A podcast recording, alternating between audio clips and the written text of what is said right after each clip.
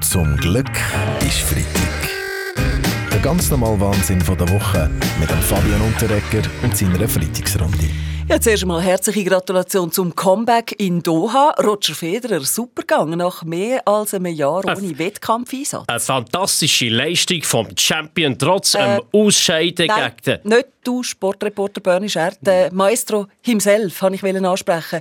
Bitte, Sie äh, haben am Turnier gesagt, Roger Federer, Sie sind schon noch ein bisschen müde.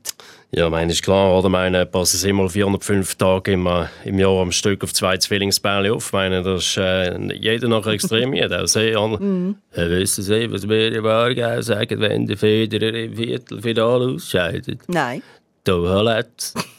Wird jetzt Ja, okay, er ist ein bisschen flach, aber schon gut, Sie können lachen, Peach Weber, aber man hat ja im Vorfeld nicht gewusst, ob Roger Federer seine Knie Leistungen auf höchstem Niveau aushält. Ja, ich bin, ich bringe auch Leistung auf höchstem Niveau und ich habe nicht einmal. Ja, ja, aber dafür eine grosse Klappe, Caroline. Man kann nicht alles haben. Äh, sagt mir ja auch übrigens der mit der grossen Klappe uns Zürcher nach. Also vielleicht wollen die Zürcher Zäufter ja drum auch dieses Jahr einen Böck verbrennen.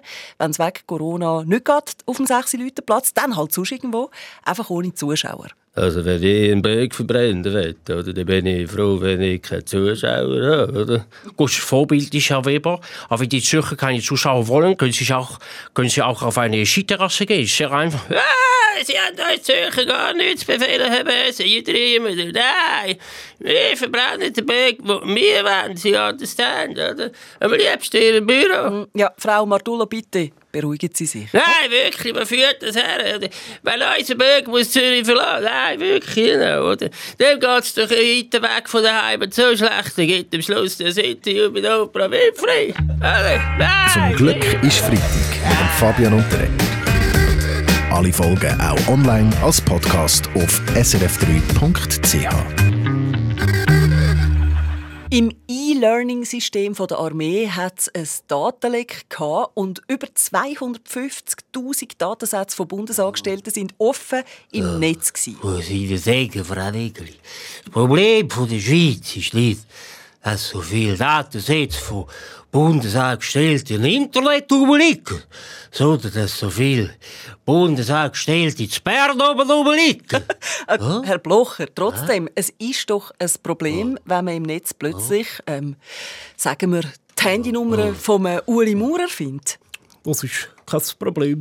Ich nehme das Hotel sowieso nicht ab. Ich komme bei dem modernen Zeugs nicht raus. ich könnte es Ihnen erklären, Herr Maurer.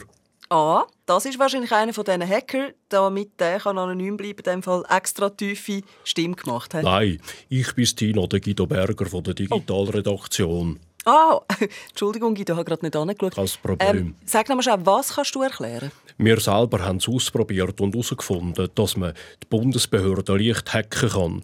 Aber nur Montag bis Freitag, vom 9 bis um 4 ah gut, dann müssen wir ja keine Angst haben und können uns einem erfreulicheren Thema zuwenden.